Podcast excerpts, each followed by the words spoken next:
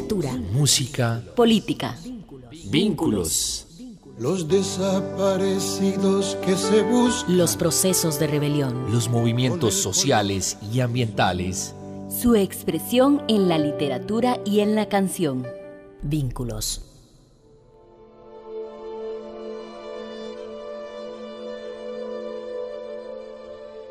No importa cuál, da lo mismo, es igual. Para ser general, como usted general, se necesita haber sido nombrado general. Y para ser nombrado general, como usted general, se necesita lo que usted no le falta general. Usted merece bien ser general. Llena los requisitos general. Ha bombardeado aldeas miserables. Ha torturado niños. Ha cortado los pechos de las madres rebosantes de leche ha arrancado los testículos y lenguas, uñas y labios, y ojos y alaridos. Ha vendido mi patria y el sudor de mi pueblo, y la sangre de todos. Ha robado, ha mentido, ha saqueado. Ha vivido así, de esta manera general. General, no importa cuál, para ser general como usted general hay una condición fundamental. Ser un hijo de puta general. En América Latina, la relación de la literatura con la política ha estado presente a lo largo de la historia. Hoy, en Vínculos, presentaremos al poeta guatemalteco Manuel José Arce, quien desde su exilio en los años 80 escribió el poema General que tiene como protagonista a Efraín Ríos Montt y su dictadura militar. Ríos Montt, nacido en 1926, es un político y general retirado que como presidente de facto de Guatemala gobernó entre los años 1982 y 1983 y es considerado uno de los dictadores más crueles de la historia. Yo sé quiénes mataron al coronel Parrales Sonriente pero se equivocan si creen que con este crimen van a hacerme tambalear. Mi gobierno es constitucional y está firmemente respaldado por el Departamento de Estado de Washington. Este asesinato voy a limpiarlo con sangre para que sirva de escarmiento a todos mis enemigos de Hugo Carrillo, el señor presidente. Vínculos. La subversión lo que quiere es que yo concentre al personal del ejército que está en la, en la, montaña, en la selva. Quieren que yo los entre a sus cuarteles. ¿Con el objeto de qué? De que en lugar de una bandera azul y blanco que esté ahí, esté una roja con una hoz y un martillo. Entonces, yo no sé cuál sería el papel de cualquiera de ustedes aquí sentado en esta silla si saca a sus soldados de ahí para que pongan otra bandera que no sea la suya, o deja a sus soldados ahí. Entonces lo que yo voy a dejar es a mis soldados ahí. Y les voy a decir, aquí hay guatemaltecos. Y el que no se ajuste a las leyes guatemaltecas tiene que ser juzgado por las leyes guatemaltecas. El que no se, el que no se rinda, lo voy a fusilar. Ríos Montt, en una entrevista de 1982, extracto del documental Cómo clavar a un dictador de Pamela Yates. Carlos Figueroa, sociólogo e investigador guatemalteco, residente en México, menciona en su libro El recurso del miedo que ha habido algo en nuestra historia que hace que los regímenes dictatoriales guatemaltecos se cuenten entre los más distinguidos del mundo en lo que a ferocidad se refiere. Yo creo que en Guatemala hubo tres grandes olas de terror. Eh, una fue la que se dio con motivo de la caída de Jacobo Arbenz en 1954. La segunda es la que se da este, para poder aplastar el primer ciclo guerrillero que hubo en Guatemala y esa ola de terror eh, abarca más o menos los años de 1967 hasta 1971-72 y finalmente una tercera ola de terror que comienza con, con el gobierno de Lucas García aproximadamente en 1978 y que va a tener sus momentos climáticos con eh, la dictadura encabezada por Ríos Montt y que terminaría más o menos como 1984. Esas son las tres grandes olas de terror en las que el terrorismo de Estado en ejecuciones extrajudiciales, desapariciones forzadas, masacres, se observó de manera notable. Vínculos. Vínculos. Vínculos. Literatura. Música. Política. Vínculos. Ríos Montt arranca desde 1974, cuando fue candidato de la oposición a la dictadura militar de ese entonces, candidato presidencial por el Frente Nacional de Oposición, una amplia coalición de socialdemócratas, demócratas cristianos e incluso algunos sectores de la izquierda revolucionaria clandestina que consideraron adecuado apoyar esa candidatura que se estaba enfrentando a la cúpula militar que encabezaba esa dictadura. El resultado fue que en marzo de 1974 Ríos Montt fue víctima de un escandaloso fraude electoral que le quitó la presidencia y originó eso un enorme descontento, descontento que él no quiso encabezar porque aceptó un exilio dorado y eh, la dictadura militar lo mandó como agregado militar a España. Yo siempre he pensado y lo he escrito que Ríos Montt perdió ahí la oportunidad de convertirse en una figura semejante a la de Liber Sereni, el fundador del Frente Amplio de Uruguay. Posteriormente se dice que tuvo una etapa incluso de alcoholismo hasta que ingresó a una, a una iglesia fundamentalista, la iglesia del Verbo, regresó a Guatemala y se dedicó a su vida privada. Con motivo del golpe de Estado del 23 de marzo de 1982, cuando Ríos Montt vuelve otra vez a la arena pública, porque los eh, conspiradores que hicieron el golpe literalmente lo fueron a buscar a su casa para que encabezara la nueva junta de gobierno. Ríos Montt no tuvo nada que ver con el golpe, por lo menos no tuvo nada que ver activamente con el golpe, y así de la noche a la mañana se vio encabezando un gobierno cuando todo apuntaba que iba a terminar sus días retirado a la política. Él estuvo en el poder eh, relativamente poco, ¿verdad? Estuvo entre eh, marzo de 1982 a agosto de 1983, cuando fue depuesto a su vez por el general Mejía Víctores.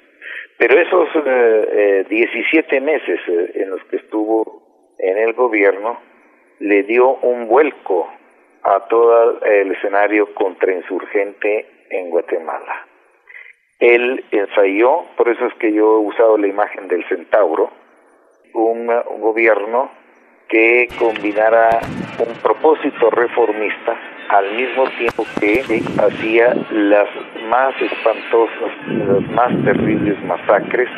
Estos masacres se hicieron con el propósito de eliminar la base social que tenía la insurgencia guerrillera en el país, que en el momento del golpe este, había alcanzado un momento climático en su desarrollo, digamos su desarrollo militar, estaba encabezando una rebelión indígena en la parte septentrional y central del altiplano del país y la situación era ya una situación muy delicada en el momento que se dio el golpe. Ríos encabezó entonces un vuelco en la estrategia contrainsurgente y empezó a tener otro tipo de lenguaje, empezó a buscar eh, reformas, este, la reforma tributaria, habló de reforma agraria, cosa lo cual nunca hizo, por supuesto, pero hizo, digamos, una serie de modificaciones, empezó a tratar de abrir una apertura hacia ciertos sectores que la dictadura militar anterior había golpeado y este con eso empezó a darle oxígeno de nuevo al Estado. Yo creo que con su estrategia insurgente Ríos Montt se volvió en el gran estabilizador del Estado guatemalteco frente a la emergencia revolucionaria que estaba azotando a toda Centroamérica a partir de toda la, o digamos, el descontento que generó la muerte de Chamorro en Nicaragua y que inició un proceso insurreccional en Nicaragua que culminaría, como todos sabemos, con la revolución sandinista del 19 de julio. La violencia política y el terrorismo de Estado se vivieron en Guatemala por más de tres décadas. Es probable que cerca de 150.000 guatemaltecos hayan muerto o desaparecido en los distintos ciclos de violencia según la Comisión de Derechos Humanos de las Naciones Unidas.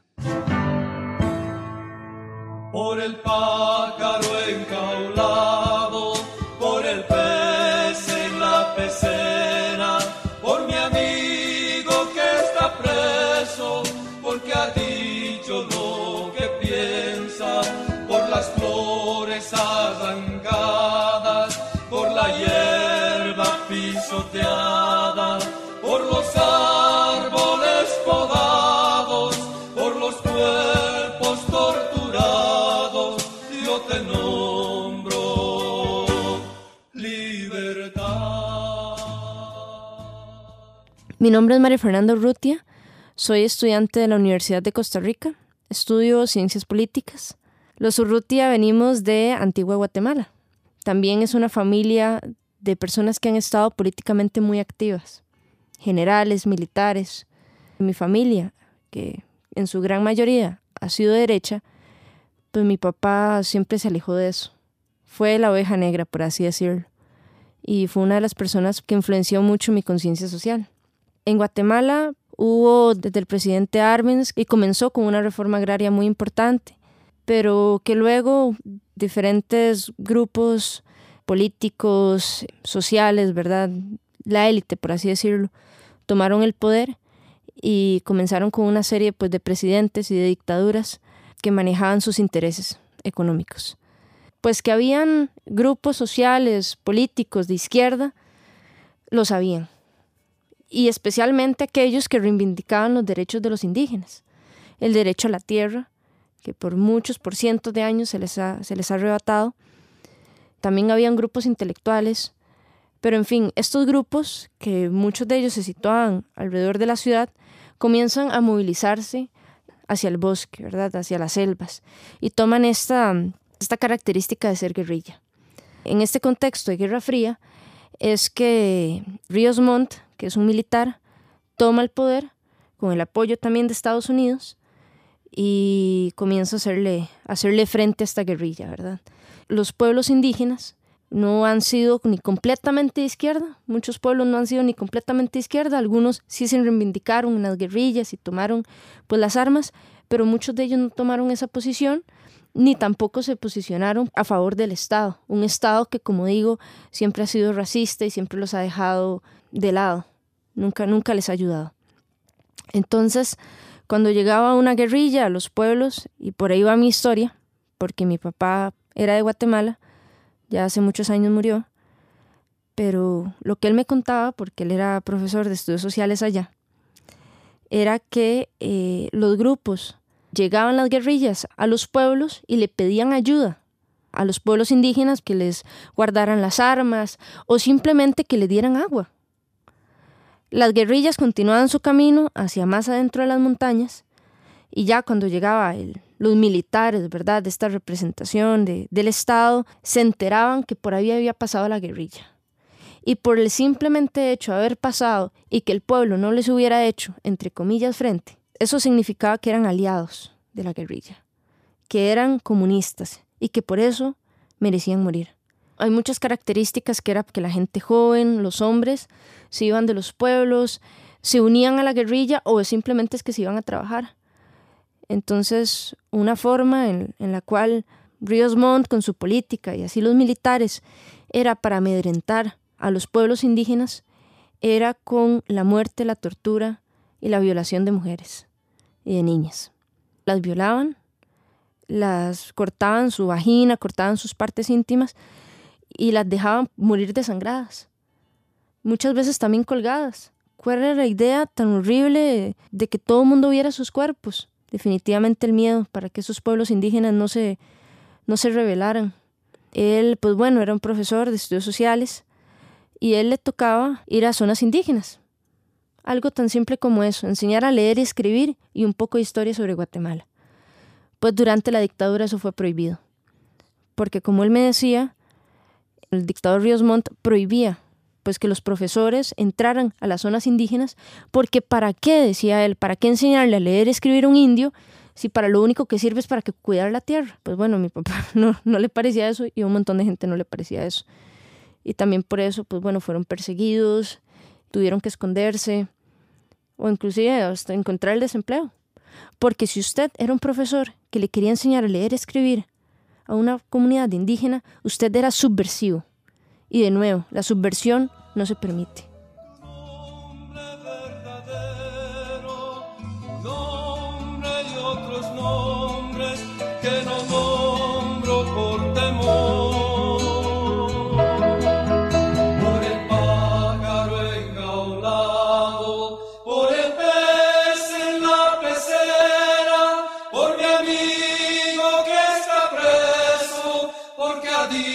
Cuando voy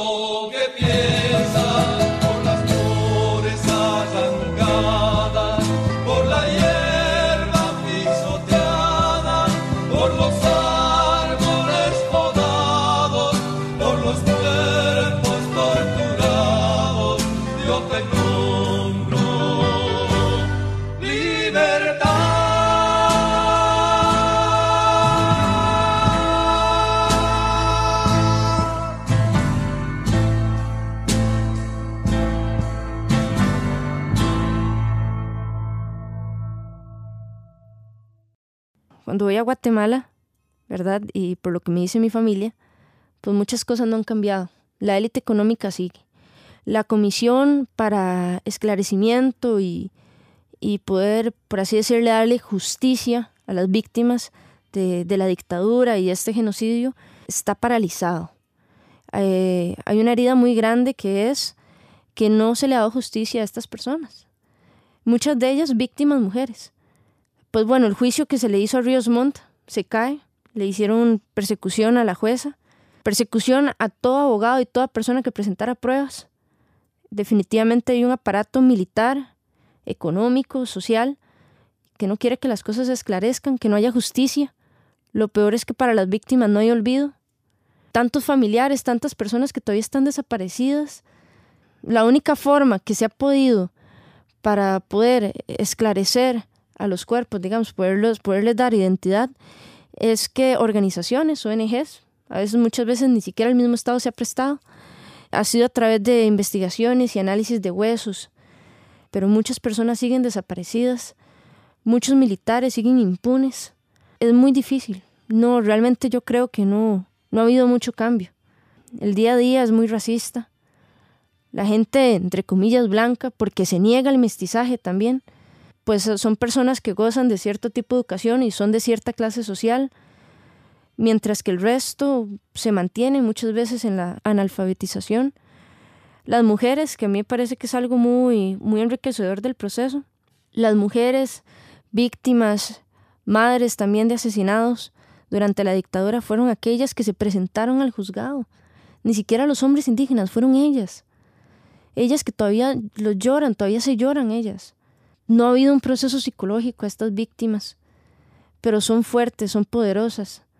Muchas de ellas siguen siendo lideresas de sus comunidades, pero no hay ni voluntad del Estado y muchas veces parte de la sociedad, parte de esta sociedad que le estoy diciendo, que es racista, que también se, se mantiene en el centro del país, prefiere pasar la página.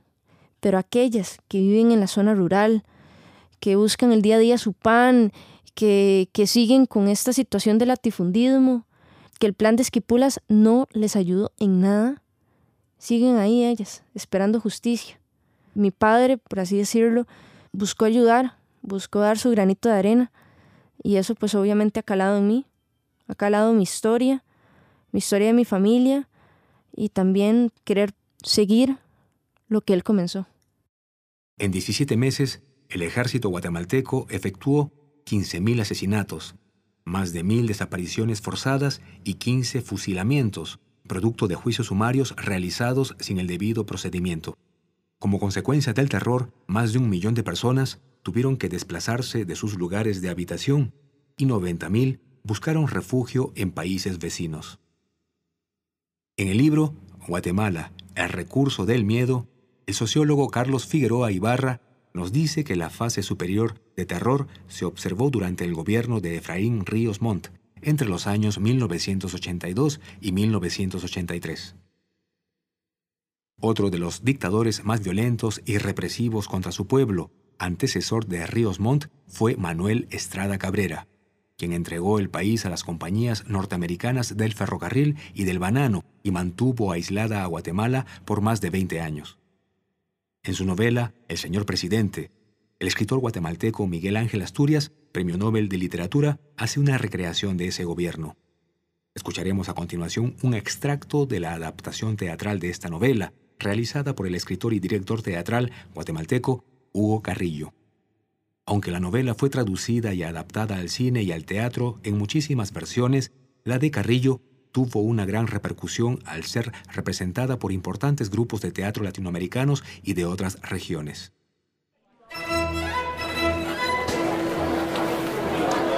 Escuchen con atención. Es muy importante que ustedes tomen conciencia del profundo significado cívico de este magno acontecimiento. Ustedes son los elegidos, los privilegiados, y por lo tanto deben concientizar su responsabilidad ante la patria. Pongan mucha atención.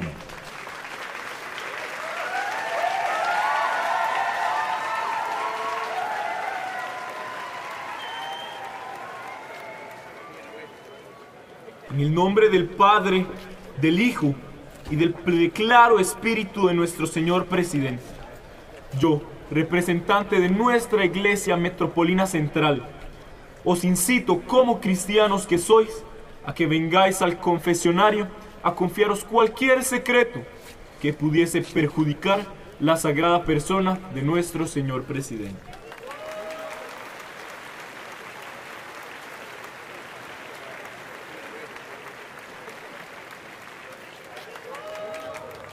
Como representante de los más elevados anhelos de Hipócrates, recomiendo en este glorioso día, para alivio de todas las dolencias del hígado y del cerebro, del corazón y los huesos, la esterilidad, la impotencia, las diarreas y la asfixia, que besen las milagrosas manos del señor presidente y que se preocupen siempre y en todo sentido por hacerle la vida amable, fecunda y duradera que las casas estén hoy inmaculadas, que toda la ciudad brille reluciente, que nuestros hijos adornen los ventanales y la servidumbre riegue pino por las calles. Nosotros, los padres de familia, debemos encabezar el desfile familiar hacia la plaza de armas. Hoy es día de asueto. Quiero compartir con mis trabajadores la gloriosa efemérides nacional que celebra el nacimiento de nuestro sapientísimo señor presidente, protector de la industria y la banca y el comercio, fuentes inagotables de prosperidad y honradez y trabajo.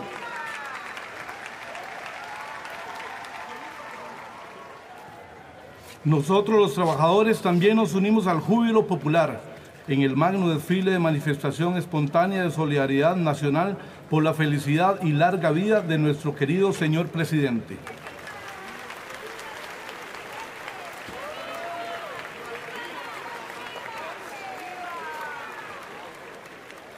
Nosotros también homenajeamos al glorioso estadista, el gran tatita señor presidente, y venimos de los pueblos, aldeas y más apartados caseríos a rendir tributo a nuestro tatita señor presidente, trayéndole regalitos del campo, olores frescos del pueblo, en su santificado día de su santo de señor presidente. ¡Viva el señor presidente!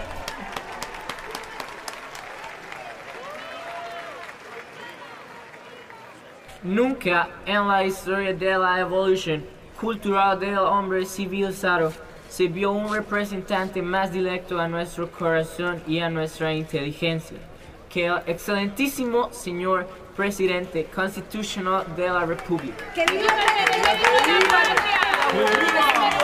viva el protector de las inversiones extranjeras! ¡Que viva! ¡Que viva el padre de todos los niños pobres! ¡Que viva! ¡Que viva el protector de la juventud estudiosa! ¡Que viva el paladín de la libertad de la empresa! ¡Que viva el jefe supremo de nuestros destinos! ¡Que viva! ¡Viva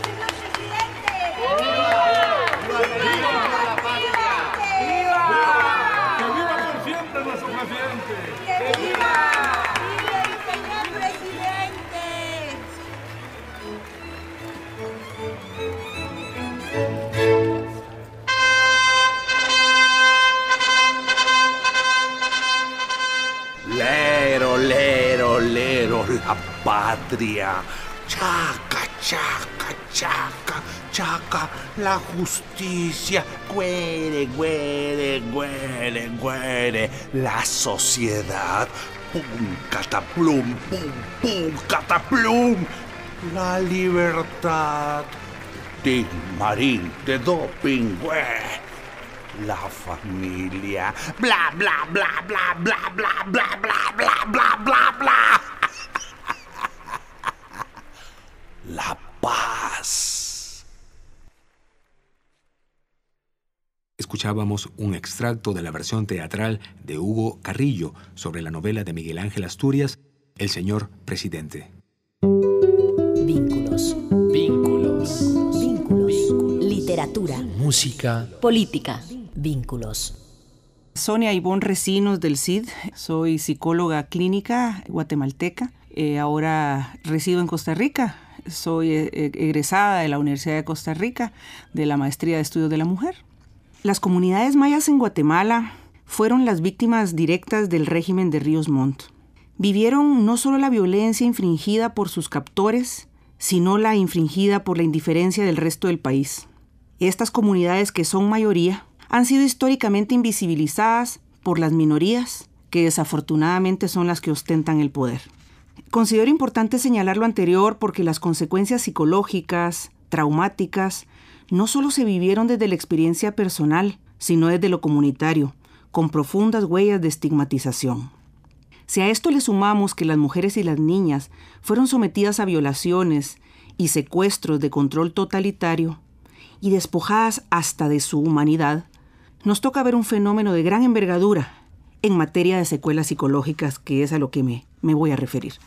Decimos que el trauma es la aflicción de quien no tiene posibilidad de defenderse, de ponerse a salvo. Cuando el ser humano se sabe de provisto de los elementos que le permiten conectarse con el mundo, el cerebro, de forma protectora, desarrolla una serie de mecanismos de sobrevivencia que cobran un alto precio por la protección que ofrecen. Te alejan del dolor momentáneamente, pero no permiten que puedas procesar la situación. Para fines de la comprensión del trauma y sus secuelas, no hay guerra chica. Sin embargo, cabe destacar que la guerra que vivieron las mayorías mayas en Guatemala es una de las más crueles y sanguinarias de la región latinoamericana. Hoy emulada con la guerra de Colombia, más sostenida en tiempo, pero con similares resultados. Las mujeres, hombres, niños y niñas guatemaltecas que experimentaron el infortunio de ser los protagonistas de una tortura que se agudizó en los años 80, plagó a las víctimas, a sus familiares, a quienes lo observaron, del mismo fantasma, del fantasma del terror. Personas que quedaron atrapadas en la experiencia más terrorífica que puede experimentar un ser humano. Los relatos de las y los sobrevivientes dan cuenta que las experiencias vividas generaron un intenso dolor, ya que paulatinamente se vieron despojados de su tierra, de su comunidad, su familia, su cuerpo y su libertad. De un día a otro, tocaba dormir y amanecer en la duda y el suplicio, la mayoría de veces silencioso, que hacían sus captores sin saber si ese día que aguardaban iban a vivir o a morir, o verse obligadas a someterse a los más profundos vejámenes con tal de preservar la vida. Esa pérdida de control sobre la propia vida es una secuela muy importante a considerar en cuadros traumáticos severos. Es decir, Hagas lo que hagas, la vida no depende de ti, sino de tus captores, lo que te sume en una impotencia absoluta. Las guerras, tal y como la vivida por las comunidades mayas en Guatemala, tienen otro elemento a considerar, la duración. La duración del evento es algo que no podemos dejar de lado. Cuando un ser humano experimenta un temblor de tierra, una inundación, el evento dura instantes y aunque el mismo puede tener secuelas significativas a largo plazo, el hecho que sean fortuitos lo hacen más manejables, mientras que los traumas infringidos por otro ser humano por largos periodos de tiempo hacen que estas secuelas se magnifiquen. Pasar de horas a días, de días a semanas, y de semanas a meses y de meses a años, a sabiendas que tu vida depende de la voluntad de tus captores, deja profundas huellas en la psique que no son fáciles de intervenir y tratar. Si a eso agregamos que la duración usualmente está ligada a la severidad, dado que el captor tiende a incrementar sus métodos de tortura, nos encontramos con sistemas complejos de trauma que terminan siendo no solo profundamente desestabilizadores para quien los vivió, sino que generacionalmente tienen un peso importante. Por eso cuando la causa es la naturaleza la llamamos desastre, pero cuando es por causa de otro ser humano le llamamos atrocidad. Los traumas masivos tienen un efecto multiplicador. Conservan una inercia para instalarse en las siguientes generaciones de formas tan variadas que algunas de ellas aún no las podemos explicar con precisión. Sin embargo, experiencias como la guatemalteca terminan siendo campos de estudio in vivo. Las secuelas quedan bien descritas en las palabras de una mujer sobreviviente de la comunidad Sepursarco en 1982 en Guatemala. Abro comillas, el proyecto de la vida de las mujeres sobrevivientes quedó gravemente dañado los impactos colectivos implican ruptura de la vida comunitaria, así como pérdidas culturales y simbólicas. Se lastimaron sentimientos, dignidad y esperanzas propias de las mujeres y su cultura. Para el pueblo maya, cada pérdida se encuentra cargada de significados milenarios, por lo que no fue solo la pérdida material para las víctimas, sino la ruptura de la transmisión y reproducción de la cultura. Así termina este doloroso relato esta mujer. Los estudios en trauma nos afirman que las víctimas ante estados de indefensión, donde resulta inútil cualquier forma de resistencia, pueden entrar en un estado de abandono donde el sistema de autodefensa se bloquea, como si el cerebro se supiera vencido. Guatemala sigue reproduciendo el terror y el silencio. Uno se vale del otro. Silencio de terror, terror de silencio. Lo que hace insoslayable su destrucción y paradójicamente le perpetúa. El silencio y el terror condenatorio son parte de las herramientas de las que se sirven los regímenes para perpetuarse. No es extraño que ese pueblo con tantos brillos, talentos, colores, sabores y sabiduría siga de muchas maneras sumido en el silencio. Vínculos. Mis propios padres fueron asesinados el 6 de junio de 1980 por la dictadura militar encabezada por Lucas García. Yo soy un sobreviviente de una lista de muerte del escuadrón de la muerte este, llamado eh, Ejército Secreto Anticomunista. Fuimos amenazados de muerte siete personas en una de las listas que elaboró y de los siete, eh, tres fueron asesinados y cuatro logramos salvar la vida. Eh, pues en términos literales, soy un sobreviviente. Soy eh, una familiar de víctimas y una víctima también de los fenómenos que he, tratado de analizar en todo lo que he escrito acerca del el terrorismo de Estado en Guatemala. El escribir sobre el terrorismo de Estado en Guatemala, sobre la violencia en el país, pues a mí en lo particular también me ha servido como un proceso de sanación. Comparecí incluso en un tribunal en octubre de 2014, donde se estaba juzgando a Pedro García Redondo, uno de los jefes policíacos que participó en el incendio de la Embajada de España en 1980. Mi quehacer académico está íntimamente vinculado a mi tragedia personal. Vínculos. Vínculos. Vínculos. Literatura. Música. Política. Vínculos. Una es eh, la memoria, es decir, hoy por hoy una enorme lucha que eh, se está manteniendo es que esos hechos no se olviden. Y por cierto que la derecha en Guatemala lo que plantea es que eso debe olvidarse, que debe plantearse eh, ya una mirada hacia el futuro, debe voltearse la página, debe seguirse adelante. Eh, esa es la construcción ideológica de la derecha. Toda la comunidad de derechos humanos y la izquierda en Guatemala lo que plantean es que ese hecho no debe ser olvidado. Como no es olvidado el holocausto de los judíos por los nazis en la Segunda Guerra Mundial y otros genocidios que se observaron en otros lugares del mundo. El segundo pilar es la verdad, es decir, que tenemos que llegar a una verdad histórica y no a una deformación interesada construida por los eh, victimarios por los perpetradores de, aquellos años. Y finalmente la justicia, que es precisamente lo que tiene que ver con la justicia transicional, que es la condena de todos aquellos actores que estuvieron involucrados en los actos de genocidio. La expresión más importante de esa justicia transicional fue el juicio por genocidio y la condena por genocidio que se le hizo a Ríos Montt precisamente.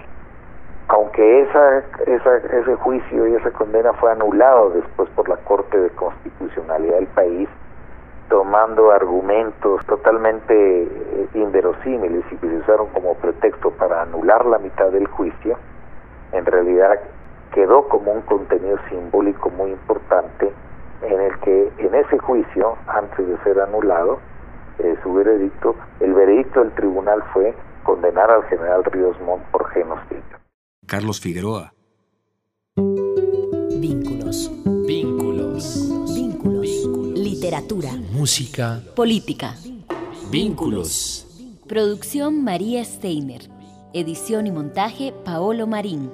Locución Víctor Salazar, José Alberto Navarro, Vinicio Rojas, Rafael Vargas, Juan Diego Castro, Ana Aliaga, Sofía Sanabria, Vanessa Mora y Rafael Quirós. Radioemisoras de la Universidad de Costa Rica. Te recuerdo, Amanda. Literatura, música, política. Corriendo a la fábrica donde trabajaba Manuel. Vínculos.